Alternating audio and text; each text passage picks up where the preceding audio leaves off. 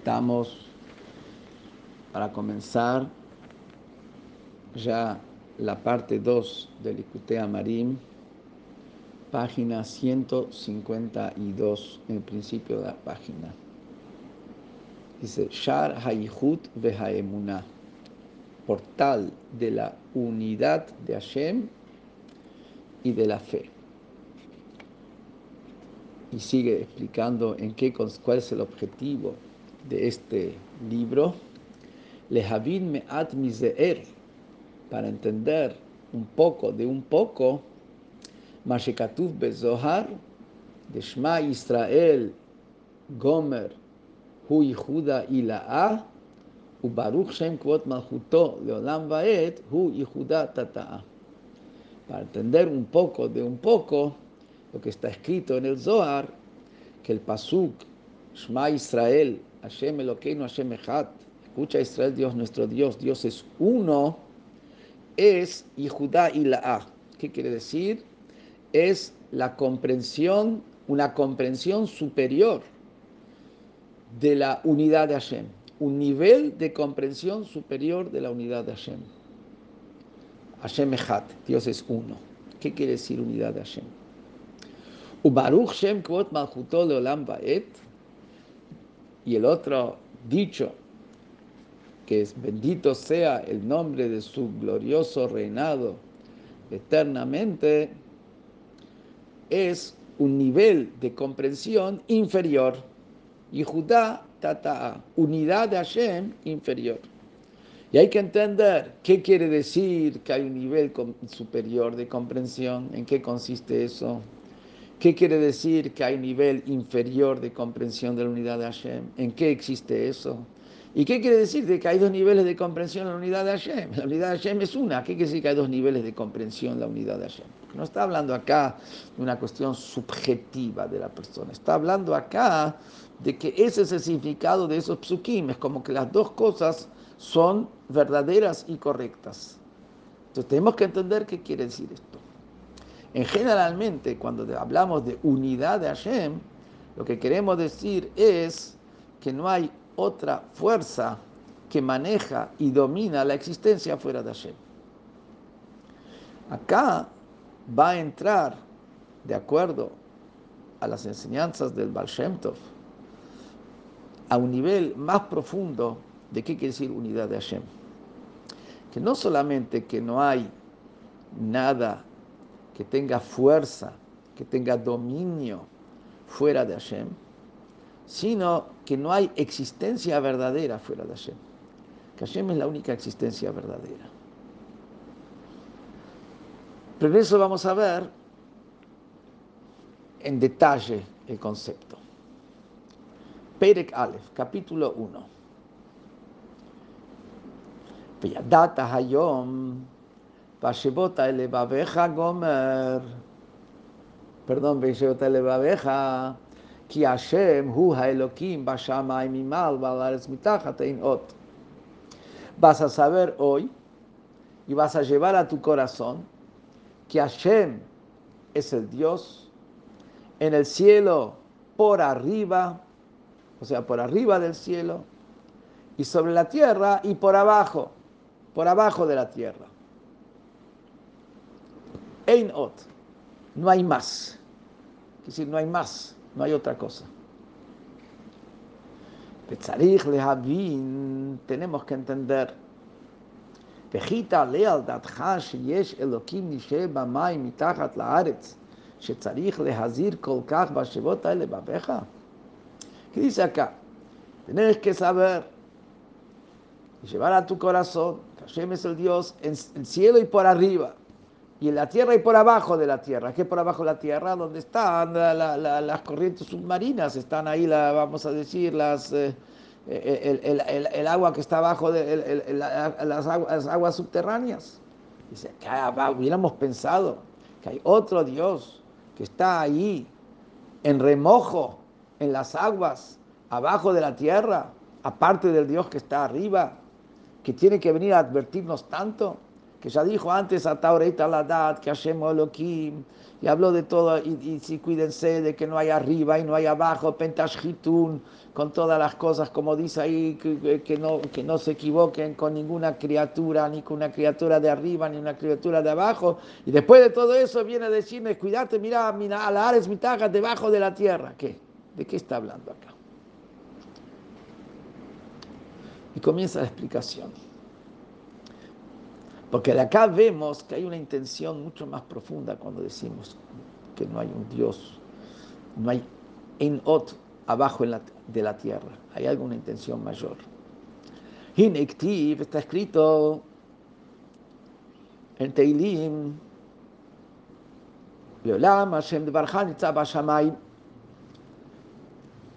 por siempre, Hashem, tu palabra está parada en el cielo. ¿Qué quiere decir esto? Tu palabra está parada en el cielo siempre. ¿A qué palabra se refiere? Que la palabra de Hashem está siempre parada en el cielo. ¿A qué palabra se refiere? Baal Shem Tov Zal.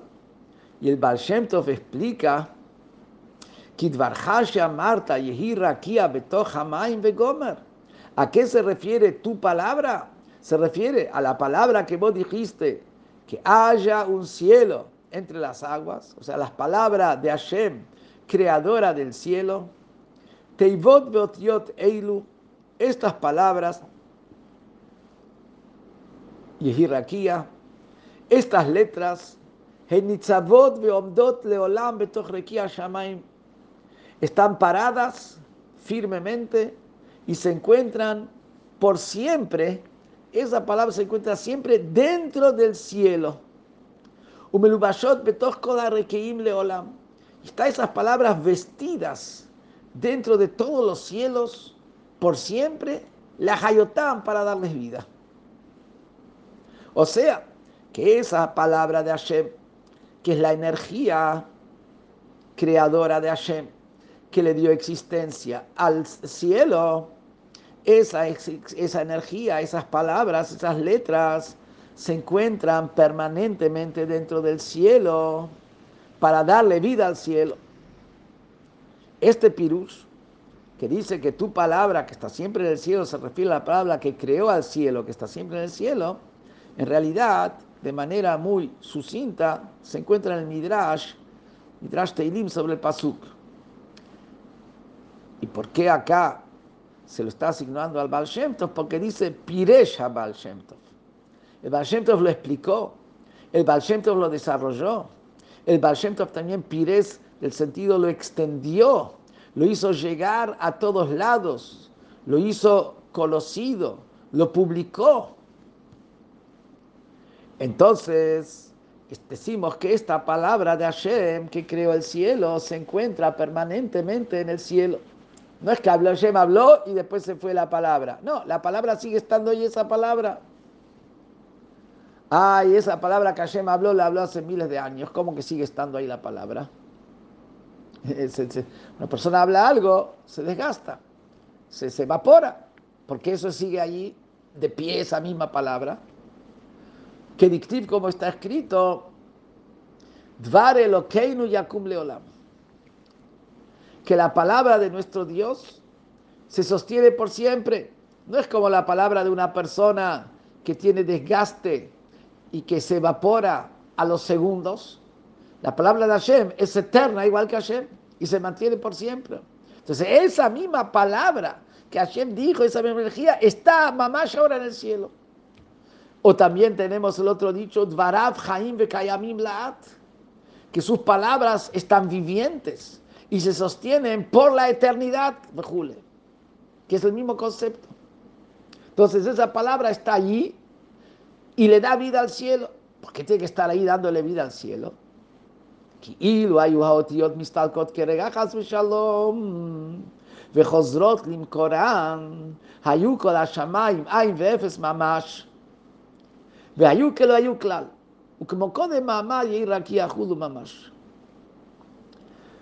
Dice que si estas letras se irían un instante, Hazbe Shalom, del cielo y volverían las letras a su fuente. En una persona se evapora. En la Kadosh Baruj no existe que se pierda, porque la palabra esa tiene la fuerza eterna de Hashem, si no, no es palabra de Hashem. Entonces vuelve a su fuente. Si hubiera vuelto la palabra a su fuente y se hubiera ido del cielo, el cielo hubiera sido nada y nada absoluta, como que nunca hubiera existido. Como antes que Hashem dijo Yehi no había nada, no existía nada, literalmente. Así, si le quita la palabra, hubiera vuelto a su estado natural, como en el estado natural del cielo, previo a que Hashem diga Yerraquía. Ain mamash, no era. Así hubiera vuelto. Por eso tiene que la palabra estar permanentemente para sostenerlo. Esto es con respecto al cielo. Y nos sigue diciendo que no solamente con respecto al cielo es así, que la palabra creadora del cielo la tiene que sostener.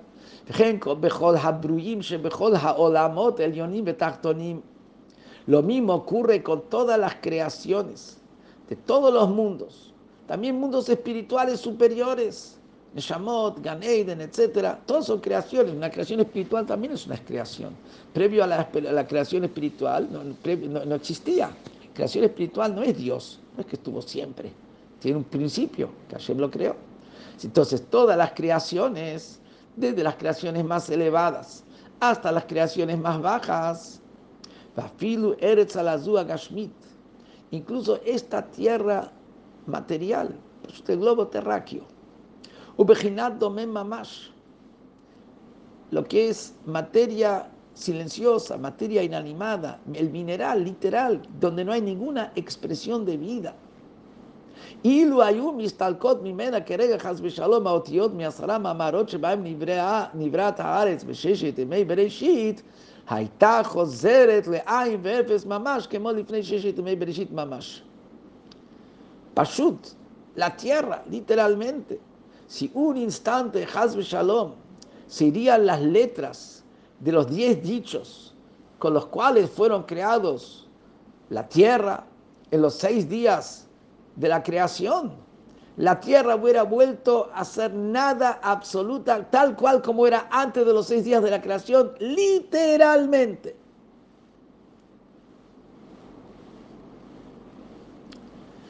וזהו שאמר האריזל, שכתב האריזל, שגם בדומם ממש כמו אבנים ועפר ומים Yesh Bechinat Nefesh Vechayut Ruhanit.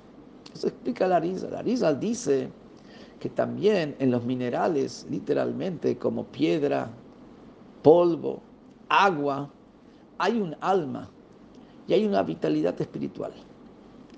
A pesar que no vemos ninguna expresión de vida, no como en una planta que hay expresión de vida, el mineral, en la tierra, en el agua, en el polvo, no hay ninguna expresión de vida. Entonces, ¿qué quiere decir que dice Larizal? Que hay un alma y una vida espiritual.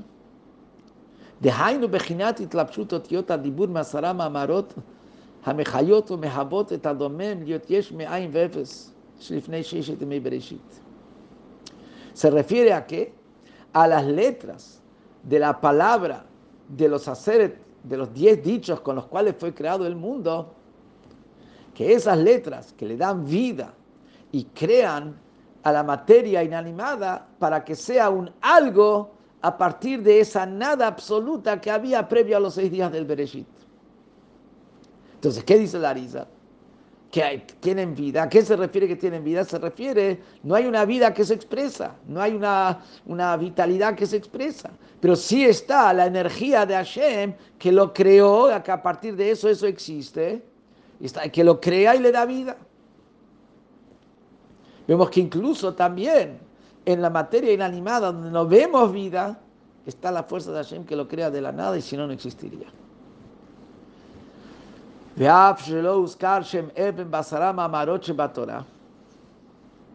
Acá dijimos que las letras que lo crearon son los que lo sostienen y le dan vida.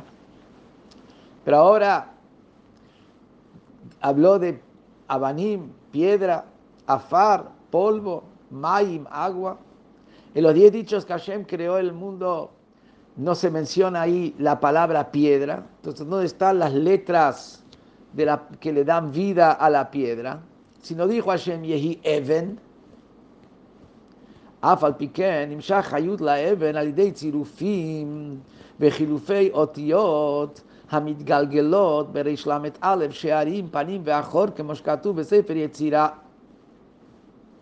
Sin embargo, aunque Hashem no dijo la palabra Yehi Even, lo que Hashem dijo son las diez dichos, Yehi Or, Yehi Rokia, eh, Tachehares Deshe, de los diez dichos que están en la Torah, de ahí, a través de combinaciones de las letras y cambios de una letra por otra, que son, hay sistemas de cambios de letras, ¿qué quiere decir? Hay letras que salen del mismo lugar, hay cinco salidas por donde salen las diferentes letras. Por ejemplo, de la garganta salen las letras Gimel, Yud, Haf y Kuf. Y se puede intercambiar una letra con la otra porque todas tienen la, tipo la misma fuente. Es una manera que se llama girufim, cambiar una letra con la otra. O que se puede, o, también tenemos combinaciones de letras y tenemos diferentes abecedarios. Tenemos un abecedario que es Adbash, donde se va cambiando la primera letra de abecedario con la última, la segunda con la última. A veces es que se cambia con la Hey perdón, con la, con, la yud, es el juego con la yud.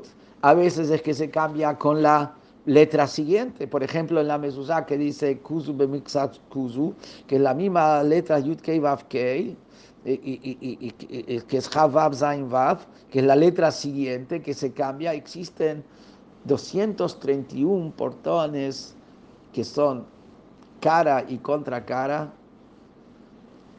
que son diferentes combinaciones, que en el Pardes, en el Shara Tzirufim, ahí trae los 231 maneras de diferentes combinaciones. Y entonces a través de las diferentes combinaciones que vienen de las letras de los 10 dichos con los cuales Hashem creó el mundo, Hashem Shel, Mamarot, Benimshach Mehem Tziruf Shem Eben, de ahí va bajando de una letra a otra letra, intercambiando desde los 10 mamarot, hasta que ahí se surge la combinación de las letras del nombre Even, piedra de las letras Aleph Bet Nun. Y esas letras, esa energía que viene a través de descenso de, los intercambios y combinaciones de letras hasta formar la letra, la palabra Eben, las letras Aleph Bet Nun, es la vitalidad de la piedra. Así también con todas las criaturas que existen en el mundo. הן הן אותיות הדיבור המשתלשלות ממדרגה למדרגה, מסרה מאמרות שבתורה על ידי חילופים ותמורות האותיות בריש ל"א שערים, עד שמגיעות ומתלבשות באותו נברא לחיותו. Sí me dice que con todas las criaturas ocurre lo mismo como lo que dijimos con respecto a la piedra. Que, que, que todas las criaturas del mundo tienen un, un, un, un nombre, un sustantivo, un adjetivo, en hebreo. Hebreo acá me refiero se refiere el texto al Lashon HaKodesh. Lashon HaKodesh es la lengua sacra, se refiere al hebreo moderno. El hebreo moderno ya también es un idioma convencional que tiene mezcla de muchos idiomas. La lengua sacra, que es la lengua de la Torah misma, es la lengua de Hashem. Es diferente a las, todas las demás lenguas, a todos los demás idiomas. Todos los idiomas son cuestiones culturales, convencionales. El idioma hebreo es el idioma con el cual Hashem creó al mundo, es el idioma de Hashem, es el canal de manifestación de Hashem, de revelación de Hashem. Es el idioma con el cual Akadosh Baruchu se reveló a los profetas, es el idioma de Hashem. Quiere decir, como es el idioma de Hashem, es la manera de revelarse de Hashem. Si cada letra es un flujo de energía, de revelación, de manifestación de Hashem. Y la palabra, en la Shona Kodesh, la palabra en la lengua sacra, en el hebreo bíblico, son las letras de la palabra divina que van bajando de nivel en nivel desde los diez dichos que hay en la Torah, con los cuales Hashem creó al mundo, se van formando las combinaciones que le dan vida a todas las cosas que hay en el mundo. O sea, el nombre en, la lengua sacra de todo lo que hay en el mundo es, diríamos, el código, sería la ilustración de lo que es la energía que baja a, ese, a esa creación específica. Hasta que llegan a investirse a través de las diferentes mutaciones de, de energía, hasta que se invisten en una criatura, en una creación específica.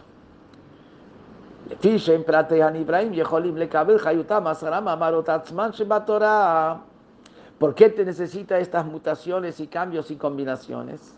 Porque los detalles de, de las creaciones, de las criaturas, no pueden recibir su vitalidad directamente de los diez dichos con los cuales Hashem creó el mundo como está en la Torah.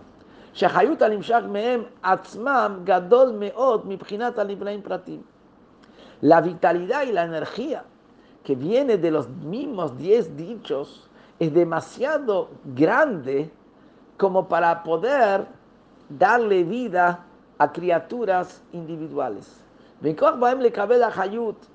Y no tienen la fuerza de recibir la vitalidad, cada criatura individual específica, אלא על ידי שיורת החיות ומשתלשל ממדרגה למדרגה פחותה ממנה de חילופים ותמורות האותיות וגימטריאות. Y le puede recibir nada más que a través que la vitalidad como está en los diez dichos va bajando de categoría de categoría a un nivel inferior y de ese nivel inferior a un nivel inferior a través de las mutaciones y los cambios de letras y a través también de las gimatriaot Gimatriaot es el valor numérico que hay en las letras, donde decimos que hay dos palabras que tienen el mismo, que tienen el mismo valor numérico. otiot, que ¿qué es la gimatria? El valor numérico que hay en esas letras, y donde decimos que una palabra tiene el mismo valor numérico que la otra, ¿qué quiere decir? Que va bajando de una palabra el valor numérico a otra palabra en su valor numérico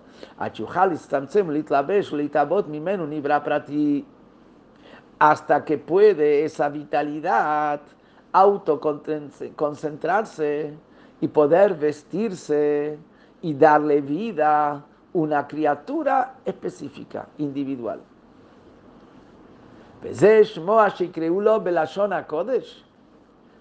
Y el término, la denominación con la cual se llama a esa criatura específica en la Shona Kodesh, en el hebreo, bíblico en la lengua sacra, ese término, ese nombre, Hukli, es un recipiente. Son recipientes de la vitalidad concentrada en estas letras, que fue bajando esa vitalidad y esa energía desde los diez dichos como están en la Torah que tienen los diez dichos en la Torah la capacidad y la fuerza de crear algo de la nada y darle vida para siempre. La Torah es una sola cosa. Entonces, como estos dichos están en la Torah, que la Torah es una sola cosa con Hashem, entonces estos dichos como están en la Torah tienen la fuerza de darle vida a todas las cosas. Pero de ahí baja a través de las mutaciones y combinaciones hasta darle vida a una criatura específica. Que acá vemos también de paso la importancia que hay en el nombre hebreo de una persona. Como se explica en la Kabbalah, que el nombre hebreo de una persona es el canal por donde llega la energía de alma y se conecta con el cuerpo de esa persona. Pues es tan importante tener un nombre hebreo y, cuidar ese nombre hebreo, que básicamente es el nombre hebreo que le tienen que dar los padres en, eh, el bris, en la circuncisión los varones y las nenas cuando sube a la Torah el padre por primera vez o el abuelo, después apenas que nacieron, porque con todo lo que dijimos antes, que el nombre de la lengua sacra es el recipiente de la energía de Dios que tiene ese elemento.